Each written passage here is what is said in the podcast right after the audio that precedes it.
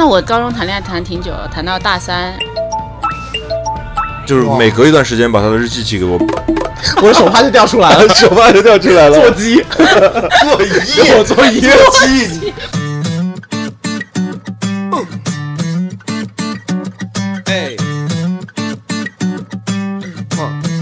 Hello，大家好，又来到了我们啪啪三人行的时间啦，哈哈哈哈！大家好，我是卡门。大家好，我是大美女。上一期呢，已经从我们小学聊到了我们高中结束，那这一期呢，我们紧接着聊的就是从我们高中再继续聊到大学，到大学刚结束这一趴，然后承接着上次精彩还在继续哦。我们那会儿好像高中也是有一个那种特别叱咤风云的一票人吧，男男女女，嗯反正就长得好看的，嗯，一般都长得好看嘛。我觉得这种很少有学习好的，然后就长得好看，然后就这一帮人，然后一会儿这个和这个在一起了，那个和那个又在一起，就是那种排列组合，尤其是 Gossip Girl 那会儿刚开始有的时候。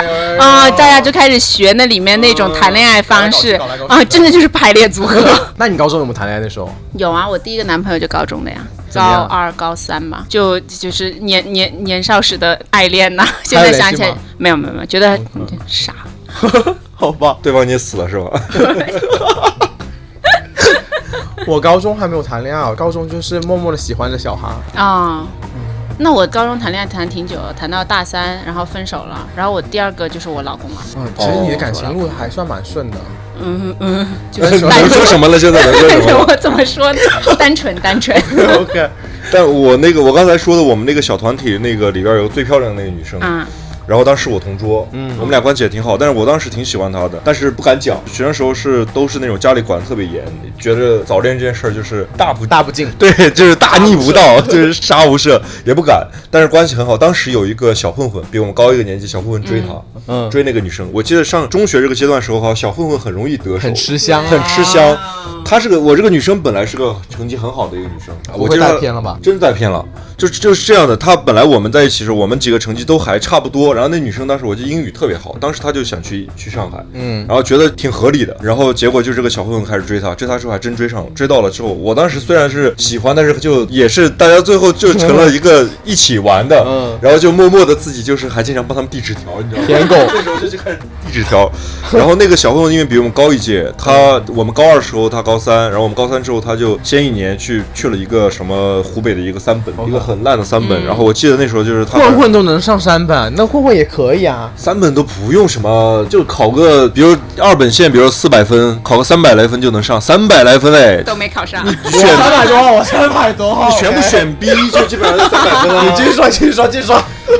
然后，然后是，然后他就会，因为他大学就有生活费了嘛，嗯他家里还挺有钱的，我记得，然后就会寄一箱零食，然后寄到寄过来，天哪，那不是就羡煞旁人？对，然后会，我记得那时候他会买买那些几米的漫画，吉米。啊，很贵的什么向左走，向右走，地下铁那种那小女孩又很喜欢这些很浪漫的东西。有段时间很火，这个好像。对对对对，我们宿舍人也一直在看。这女生当时就，反正因为这个是就是谈恋爱，我觉得肯定是分心了，嗯然后成绩就开始越来越差，越来越差嗯。然后班主任也去找了她家长，因为发现这件事儿了，就去拆散他们。嗯然后他们俩反正就是从地上转地下干嘛的，但是成绩确实是最后没搞好，但是他们俩最后就成了，啊，就是他们家长也反对，但是两个人结婚啦。结婚了。哦，现在就是一直就现在已经小也幸福吗？应该是幸福的吧，就小日子了。哦，那挺好的，就是后面他也虽然成绩不好，但是哎长得好。懂事儿了。家里也有点关系嘛，然后然后回来之后就就安排工作嘛，安排工作，然后就正常上上班下班，就过小日子，舒服的小日子，对。对这也不是对但是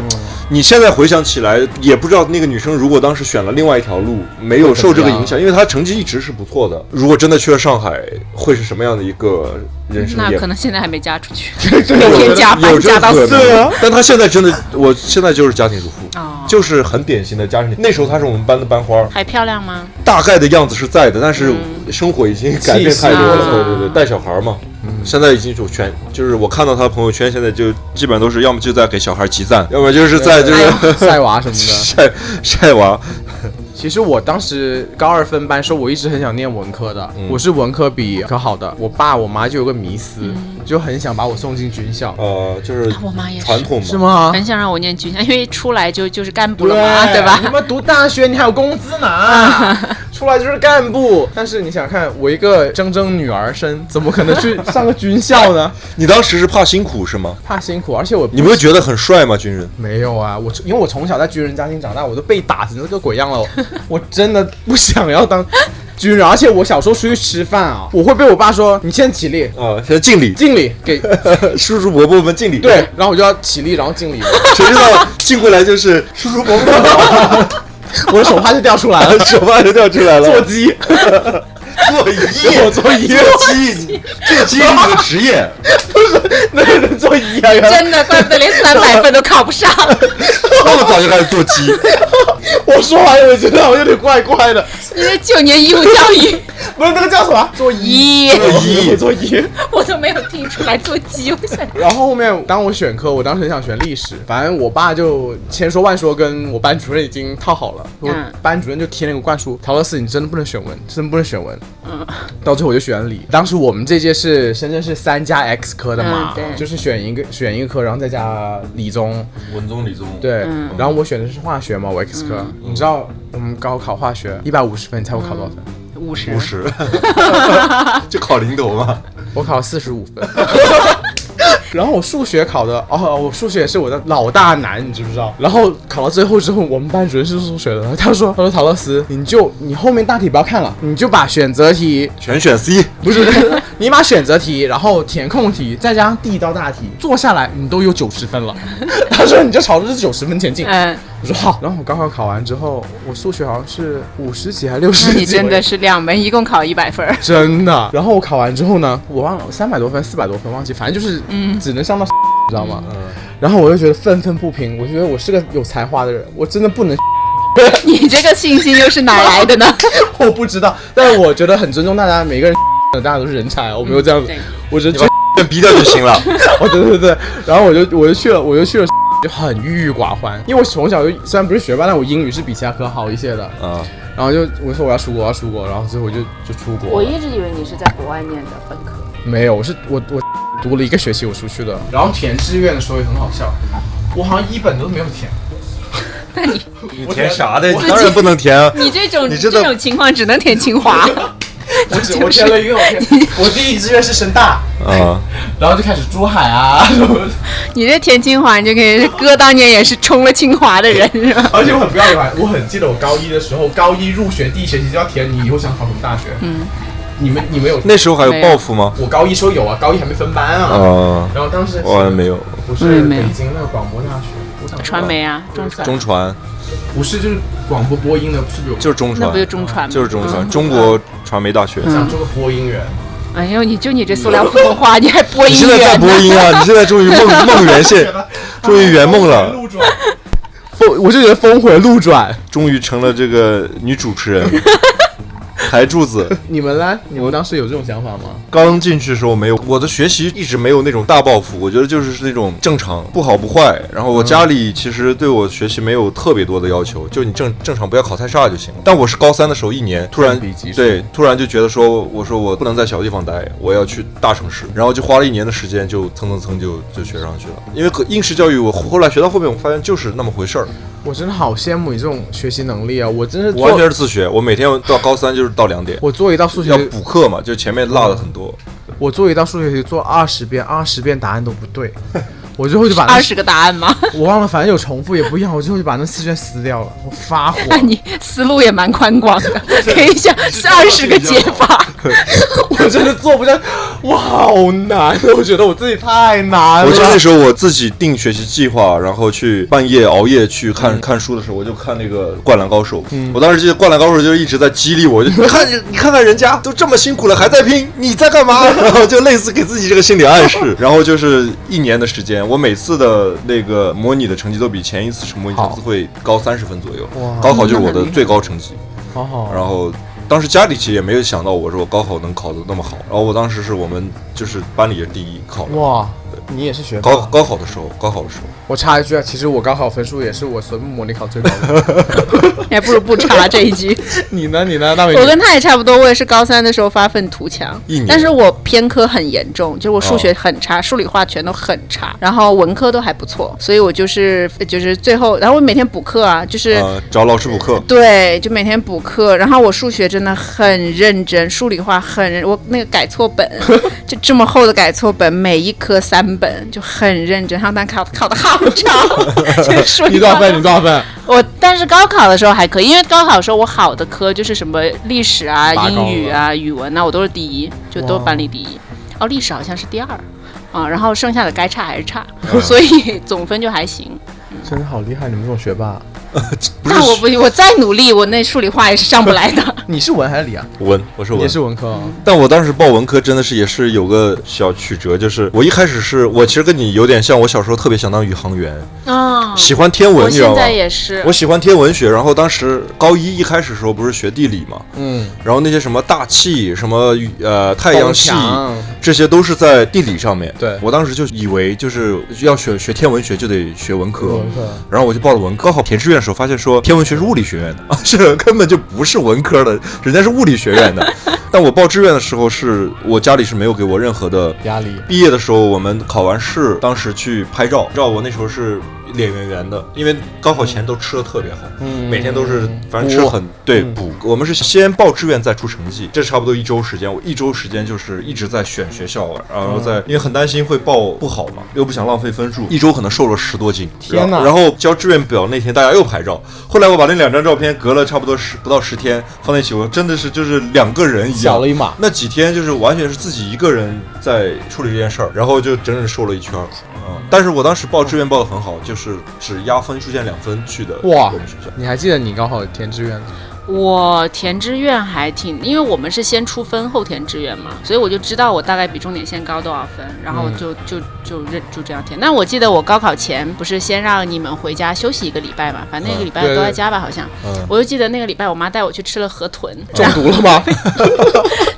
之前那又是个他事故就是之前他就说好好吃，他说你那个一放假我就带你回来吃，我说好。然后那会儿呢，我表哥也在我家，然后呢我们仨就一起去吃了河豚，就好远开出去，都快到东莞了。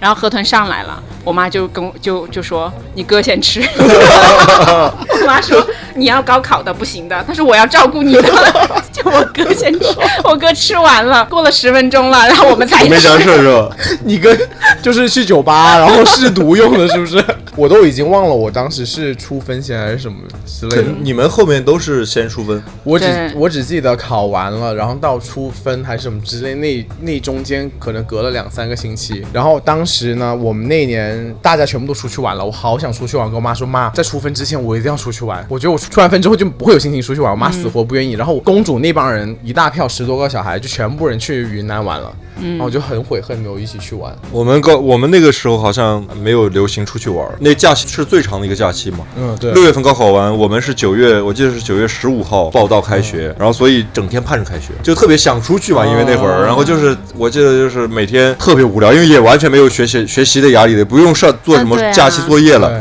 你呢？你那个暑假怎么过的？我那个暑假干嘛了呀？我都不记得了。我好像就跟我爸妈出去玩了，然后跟同学出去玩了，我都忘了去哪儿了。我记得我没有玩，但是我很记得出完分，我那时候是打电话听分数的。我也是，对对对对，我们也是打完之后我就回房间把门锁了，啊，我就一句话也不想说。然后我妈就打电话叫我姐姐来我家敲门。你那时候是估估分吗？我你是估了你自己我不是七估了六百分，百分是吧？估了六七百分。不是？我是想说。万一呢？万一我也可以上个三本吧？我就想上个本科，我觉得我这个愿望也没有很难吧，是不是？然后妈分数出来 到，我当时还担心我会去，然后是还有是更差的，你知你知不知道？不知道其实更好的吧，应该更差，哦，更差，更差。叫什么。就是现在在那 Copa 酒吧街里边，就是晃的那些，一看到就是年龄在十八岁左右的，应该就是逼的是吧？可能是。然后那时候出完分之后的第二天晚上，我就跟我一个好朋友，然后跟一男一女，然后我们三个就去唱 K 唱通宵了，因为我们三个都考得不好。嗯然后有个男生说他考不好，最后他居然考了个二本，然后去广州读书了，哦是我们三个里面考得最好的。嗯，然后我就说妈是个叛徒，我那会儿好想报，好想报那个国际关系学院，哦我就对这种名字的学校就是迷之想，然后解放军政治政治学院，我好想去。然后我妈就为了破解我这种迷思，我妈就说你绝对上不了的。那会儿刚好我高考啊，对我妈带我回了一趟海南，就是我们原来住的地方。嗯然后她就有一个当时的一个朋友派了他司机来机场接我们。嗯然后那个司机叔叔呢就问我考的怎么样啊什么什么的。那那个司机叔叔本人就是国际关系学院毕业的。嗯然后我妈，然后瞬间不想上了。但是你以前是想从政吗？没有，我就是就是就是觉得，哦，好酷哦，这个名字就想去。我也不知道学政治是要学什么，但就觉得酷，嗯，但我觉得你一直身上都有那种知性的感觉。就知识分子路线。刚跟你说的呀。。对对对我觉得可能就是这个是你迷倒我的一点吧。哎呦，行了行了行了行了，那我迷倒你的一点呢？你有大臭脚丫子，呃四十五码大臭脚。我这是非常雅俗共赏的。然后上大学你们还有什么好玩的事吗？上大学啊，事故和故事都挺多的。你 说几个嘛？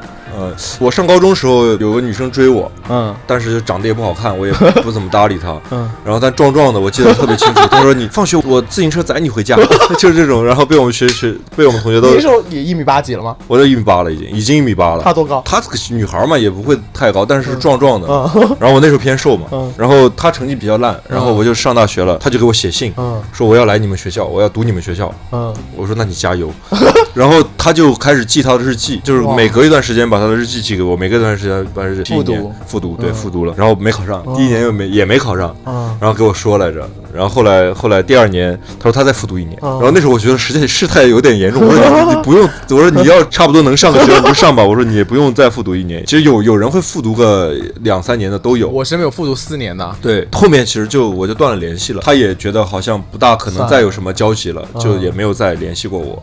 那时候我给我，我就记得是每隔一段，每隔一个月左右会收到他的一本日记本，你有看吗？我有看啊，每一天都记啊，日一本。对他每天的日记本他就寄给我，好浪漫哦 浪漫个屁啊他，现在在干嘛呢？不知道了，都不知道在哪儿了。不浪漫吗？浪漫的浪漫的，真的浪漫，真好浪漫哦，就是那种愚公移山的浪漫。对啊，愚公移山，但愚公移山也移成了。我想你是什么星座的？双子，哦，你是双子你们你会被这种事打动吗？哎呦，我觉得不不不喜欢就就没不行啊对不喜欢的人做什么事儿，你就得多对疑。对对，也是也是啊，可能还会反感什么之类嗯，觉得的。很傻。对哇，但是这故事好精彩哦。对，也没那么精彩吧？你又为了节目效果，也什么话都说得出来。不是我，anyway，我是觉得很精彩。然后呢？对，啊然后我上大学，呃，第一年我是很早就进学学生会了。我大学前三年基本上在学生会里忙，认识很多人，然后在学生会里边一直做做做做到做到大三，然后就不做了。然后很多的时间就大一的时候就觉得是打球，然后学生会嗯很单纯，因为大一时候在郊区没什么玩的。嗯大二时候搬到市区之后，然后跟着一群那学生会的人去哎去唱唱 K 啊什么的，嗯然后大四就开始找工作。你来，你在国内上大学，我好像我大学我大学唯一最厉害的就是我把广东话学会了，哦因为我发现我在就是在深圳，你不觉得大家普通话都挺好的，也很少有人讲广东话。然后我去到，因为我在广州上的学嘛，嗯我们宿舍那四个人，我是最晚一个来的。他们后面跟我说，我一进来和我妈还有我表哥一起，他们送我，就听到我跟我们之间是讲普通话，他们三个就很就很大心理压力，他们就觉得天哪，你不会们宿舍是都是都是广东人，就四个人。哦然后他们就他们说那会儿就觉得不会每天都要跟他讲普通话吧，就就就就很大压力。后面呢，啊他们三个也就说你应该要学，我就说嗯那行，因为当时在深圳大家都听了，你大概脑子里有那个印象嘛。嗯所以也蛮好学的。然后我还知道一件很搞笑的事情，就是他们就是可能在广东比较就是稍微没不是像深圳这么大的城市吧，他们学古文呐、嗯是用广东话背的。就是我的宿舍那些人，他们背古文，比如《岳阳楼记》，嗯他是只会用广东话背的。真的假的？但是啊、但是因为你高考不是有要那个注音嘛，嗯，对，但是他会用注音，他会用普通话，但是你他就没有办法用普通话读出来，我就觉得这个是很神奇的一点很。神奇啊！然后我觉得好神奇。然后后面我来深圳问我这些，比如像公主这种嗯地道的广东人，你让他读《岳阳楼记》，他一个字都读不出来的。不出来，我也读不出来。对啊，用广东话，嗯我觉得很神奇。我只记得我去 报道之后，我觉得哎，我不属于这里，你觉得你属于六百分的世界？对，我觉得我命不该绝于此。你就是那个晴雯，然后，然后反正出到国之后就真的有压力了，因为学费真的好贵，我不我不敢在什么不敢荒废。要对对对对值是吗？对，我就觉得就这样子。然后出国之后，原来我在深圳的话是算比较娇生惯养的，我从小也没有吃什么苦。然后在深圳几个家庭里面，反正我是唯一的男孩嘛，然后我又是最小的，然后我上面有好多姐姐，非常非常宠我。然后出了国之后才开始说什么住地下室啊，然后嗯出去开始打工啊，然后这个我觉得可能是跟你当时觉得很就心酸吗？当时没有觉得心酸，当时觉得老子就是要证明自己吧。嗯，就是特别是在找到第一份正式的工作之前，我当时在国外毕业之后要等签证嘛，才能正式工作。然后在这之前，我打了五个月的黑工，然后一开始是在一个茶餐厅，港式茶餐厅里面上班。然后那时候真的很夸张，从来没有端过烫的碗，你知道吗？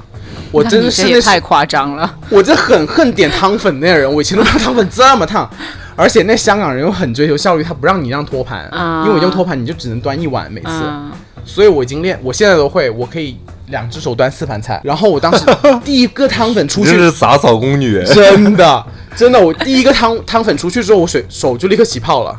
然后我就跟老板说，我不行不行不行。然后老板就拿了两碗冰水放到厨房，他说你只要起泡，你回来把手伸进去冰水，你就麻木了然。后最后练成铁砂掌。真的，然后就在我在那里端了两个月，真受不了，辞职转去了另外一个呃台式的就台湾奶茶店。找了一个，哎，你家做的不是烫的吧？对对对只要不是烫的就行。对对对对我是，接冰奶茶的单，冰奶茶，就出奶茶端个什么炸鸡什么就不烫到手去冰的不行的是吧？对，那是唯一的要求，说哦，我不要再端这烫的了。然后去到那里，谁知道不烫了，就开始洗厕所。我真的是生平第一次见到女厕所，我以前觉得女厕所应该是个很很干净很，干净的地方。我的妈，我这种洗的五颜六 色的女厕所。简直就是现代艺术鉴赏，你知不知道？什么油泼画、啊，我真的想说，我真的以为男生厕所才最脏。我进去之后，真的真的刷新我认知，什么真的怎么红色的东西可以在 挡板上面，我都不知道。他们什么姿势？他到底是怎么喷上去的，你知不知道？我真的不懂。要不是那个冲水的那个按钮上面有红色的，反正就是只要怎么可能一进门地板上有红色的，我都不知道这红色的是怎么来的。然后清清清清，然后就开始度过了这个漫长的打黑工的这半年，然后就开始慢慢慢慢上正轨，就好一些了。我好像没有没有过勤工俭学，钱肯定是不够的。嗯然后我记得就是我男孩，我觉得花钱会多一点，好像哦不也不是，女生也花钱多。反正我是，比如我妈当时给我定了个那个生活费的标准嘛，比如一个月多少钱，嗯，从大二开始就不开始不够了。你定的是多少钱的时候？我当时定的是，我想想，一开始定八百块。嗯一个月呃一个月八百块，嗯然后就不开始不够了，不够之后就反正我每次不够我就要，嗯，我妈也不说什么，也会给。也会给。嗯然后到到毕业那天，嗯到毕业回到家，我妈把账本给我拿出来，你知道吗？我妈就给我说：“你知道你大学时候花多少钱吗花多少钱？”我说：“我不知道，我说一个月八百块啊。”她说：“你自己来看一看，你一个月花多少钱。”然后特别是到最后最后这个大四那一年，又因为要又要那个找工作，当时面试会去很多地方，然后当时跟我说：“啊，我花了这么多钱啊，原来。” 哎，这我妈给我记了，全部记了账。我妈也记了一本账，你知不知道？我妈也记得一清二楚，连细到就是一百块钱那种她都会记。因为我是离得远嘛，她就是打钱嘛，嗯打钱会有那个记录。你是离这近我出国也不近啦。哦，你出国了，出国哦，出国的也是记了账。全部我家好几本账，你知不知道？好吓人的。你妈妈有没有记账？大我妈不会，因为我妈和我一样，我妈和我都是那种就是管不了钱的，嗯就是兜里有两百，然后过两天怎么变四百了，然后过两天没了，就这种的。所以哦，对，财务上没有那种对，后面我出国了，我妈唯一记账方法，因为我刷她信用卡嘛，哦她就是每个月对账单。嗯嗯，哇！但我很怕说，我我没有要家里的人的信用卡。那我觉得你男孩可能也不一样。对，我觉得哇，如果这样刷一个信用卡，他们知道完全知道我的所有消费，也很挺可怕的。我全都在给他，全都是一些五男的名字，都是一些奇奇怪怪的名字，什么情趣品用品店。我都没有。你妈每天拿着字典查。但是我还记得我出去之后，因为我是我所有朋友里面唯一住地下室的人，嗯，你住地下室是说你读书的时候要找个房子住，对然后为了找个便宜别人家的吗？对，就一个 house 下面的地下室，哦然后我住过最夸张的一个房子就是一个 house，它原本可能就是三到四个卧室，但房东为了中国人房东为了赚钱，他把整个 house 改改建了，隔出了十二间房。群租房。对，然后那个 house 就只有厨房跟房间。嗯嗯然后我当时呢，就是我爸我妈为了要逼我或者什么 whatever 之类的原因，然后我就住在地下室。不是刚说要收租吗？刚刚刚说完就是家里的房子太多，收租 要忙，好忙。幸好我今天没有跟他说我在住自媒体，不然就露馅了。然后我的那房间最夸张的是，我住地下室是没有窗户的，他开了一个假窗，哦可是假窗是还是在地下室里面。嗯嗯那时候有水晶鞋吗？那时候就是灰姑娘，每天就住地下室，然后有一双水晶鞋，每天晚上拿出来擦一擦。我觉得最夸张是我隔壁室友是个黑人，他把我的锅偷了，你知道吗？我说我今天想煮饭没锅了。偷 你的锅干嘛呢？我也不知道，我就锅不见了，然后打电话给房东，房东都把他门撬开了，我的锅里面煮了一大堆的意粉，都放几天了，啊然后就我也不敢跟他吵得很壮嘛，然后最后我跟他发唯一一次冲突是他整天带带妞回家，晚上半夜歌欢呼声很大，你知道吗？有一天晚上我在复习期末考试，我真受不了了，三点钟我去敲门，我说你音乐可不可以放小声一点？可是他房间一根本就没有音乐，我 真的好隐晦啊！因为我也不敢，我很怕，我不知道怎么形容。我说你可不可以 turn down the music a little bit？然后他就说 OK OK OK，然后我就我就 我就没有再给我发出声音这女，生很开心，原来我声音这么好听，别人以为我在唱歌。就是发出了银铃般的。这是我哎，你当时那个经历，你家人是知道的对吧？知道啊。然后他们有有有说那个心疼你吗？没有没有我还也没有表现出说心疼你。完全没有，我而且我很有一次很伤心，很伤心，是我已经毕业了，嗯然后我就有段时间搬出来有室友，但是我觉得跟室友住又很麻烦，因为室友是不是两个人在不同的房间嘛？不同的房间，可是你好像说我是喜欢收拾的一个人嘛，那如果共用卫生间和对公共设施，但是有独独独自的房间。对对对对对，但是反正室友有时候你可能相处久了，反正就是会产生矛盾吧。你有没有跟人合租过？我从来没跟人合租过。我有，我有在美国跟人合租也很可怕的。你先说。对，反正就是 经历很不好，然后就决定搬出来住。可是我当时第一份工作的工资，不能给我支撑一个我自己住一个独立的一个、嗯 cover 不了。cover 不了。然后当时我就思思前想后，考虑了三天，我就打电话给我妈，我说妈，我我真的不想再跟别人合租了，但是我也不想住地下室了，我住太久了，可不可以你资助我一半，然后我自己贴一半，这样子的话，那时候是你还在读书吗？已经第一份工作了。哦，第一份工作。然后我说这样子我自己能存一点钱，然后呃我也可以不用再住地下室。然后我妈很决绝，她说那如果是这样子一直下去，开销也会很大的哇。嗯，我现在不建议你这么做，实际上会差多少呢？就比如你合租和你单间啊、也是差蛮多的会，差一差蛮多的倍呗，一倍一半，也会他一半差一倍。差一倍。最后他也没同意嘛，我就一直在继续住住住地下室，然后我就开始疯狂的加班，然后我就想赚多一些，然后慢慢慢慢转第二份工作之后，我的钱就够了，然后就才搬出才搬出来才搬出地下室。我我在美国的时候也是跟人家第一次合租，就是我人生中来第一次。嗯那时候是我妈不放心我，她就觉得你得找一个人跟你一起住。嗯，安全。对，然后那会儿呢，就是大家也拿到 offer 了，就开始有那种校友群，就是 QQ 群，啊都不知道怎么建起来。哎，反正我就进了那个群，嗯然后就跟一个杭州女孩合租了。嗯然后我就是我这个这个室友就真的很可怕，因为她可能人本身就有一点怪怪的，她是那种没有什么朋友，每天就混那种这叫什么圈呐、就是对对对对对对对，然后就他很喜欢《指环王》，也不算二次元吧，是《指环王哦》。他喜欢到什么程度？他会去学里面的语言，那里面应该是有嗯四个族吧？语对，嗯，就是他会去学精灵的语言，然后他就觉得这是一个很浪漫的事情，就是他就说他以后的老公一定要是可以跟他用精灵语对话的。哦，然后他就是少女的迷思。对对对对，然后就会很奇怪的一个人，很爱做饭，从不收拾。我是完全不做饭的一个人。然后我们俩共用一个厨房，他的碗就是可以放在那里两个星期不洗的。我也有遇过这样的事。对，然后因为一般刚开始我就想说他不洗我就洗了，结果次数太多了，然后我就不想再帮他洗，就他就真的可以在那里堆两周，会臭。会很臭，而且有老鼠。还会起毛。对，然后而且是后面我就买了车，我买了车以后，因为我们一起嘛，他不会开车，我就每天跟他一起去上学。他就是属于那种我们四点四五点放学，他就开始在那里聊天，就跟他那些精灵小、哦小小公主们就开始他的聊天。那个他的那个圈圈子的人嗯开始聊，就网上聊，聊聊聊，一直到晚上，他就整晚就不出来。然后我早上就会要去叫他，敲门叫他起床，然后怎么敲敲不开，不就很多次。然后我就一推，就是他前一天晚上穿的衣服完全没有换，什么都没有换，就澡也没洗，头也没洗，就整个趴在那个电脑旁边。就是很明显是打字打到自然 睡着了，然后趴在那个电脑旁边，然后旁边就是他的那些薯片呐、有的时候还是那种方便面带一点点汤的那种，就在旁边，然后我就叫他，我说我们要上学了，然后呢，他就是可以立马起来，然后擦个脸、刷个牙，有时候也不刷牙，然后就就跟我走了，就衣服也不换的，然后就这样走了。然后他那个室友，哦，我有时候觉得他也挺惨，因为他会经常跟我编一些故事，因为那会儿我就遇到我老公了嘛，然后呢，他就会呃跟我讲说，他以前是高中的时候，她男朋友是怎么怎么样，全校最帅的呀，很有钱呐、然后为了让他离开他，他妈要给他多少钱呐、就是那种很在 就是是什么玛丽苏剧情？对就跟我说她男朋友是这样的，我很好奇你是怎么 handle 他的？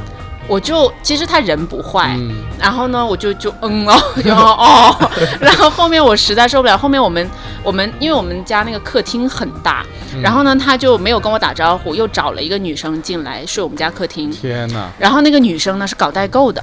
也很脏，我们的客厅就是常年就是纸对纸皮呀、塑料泡沫啊，后面就来了两只很大的老鼠，那个老鼠真是是我这辈子见过最大，因为我有整个小臂这么大一的两个老鼠，不是然后浣熊棒，然后我就实在受不了了，然后我就说不行，我要搬出去住了。然后我就跟那个客厅女生说，我说你愿不愿意租我的房子，租我的房间？嗯，然后我们俩就等于我就搬走了。但是如果他找另外室友，你们的房子有重新谈吗？对，就他，嗯，对他弄一点走了，反正我觉得关于合租这个，我都可以讲完整的。真的太可怕了。后面我就再也不要跟别人合租了。我我去加拿大第一年啊，一开始是住在寄宿家庭，然后我第一年搬了五次家。嗯，呃我刚去到的时候真的是，反正也很很多辛酸史，下次有机会再聊这件事情吧。嗯我没有过，没有过这种经历。所以从大学毕业之后就自己住。所以就很幸福啊。啊、我是觉得一个人自在。啊、我有一个有一一个月的合租呃合住经历，因为我刚第一份工作的时候是住在公司宿舍，嗯。当时宿舍安排的是两人间。嗯，我当时跟那个人是住在一间，我跟你说过这个事儿啊，对，然后那个人其实爱上你了吗？对，是个 gay，然后 就我一开始也，我那那时候我还没有接触过这个圈子，我都不太懂。但是他来的第一天，那个人长得其实还不差，嗯。广东人，嗯，但是他进来之后，把他的那个洗漱用品铺满了一桌子，就是我完全没见过的那些东西，啊不知道什么东西，就是一整桌子，我就觉得苗头不对。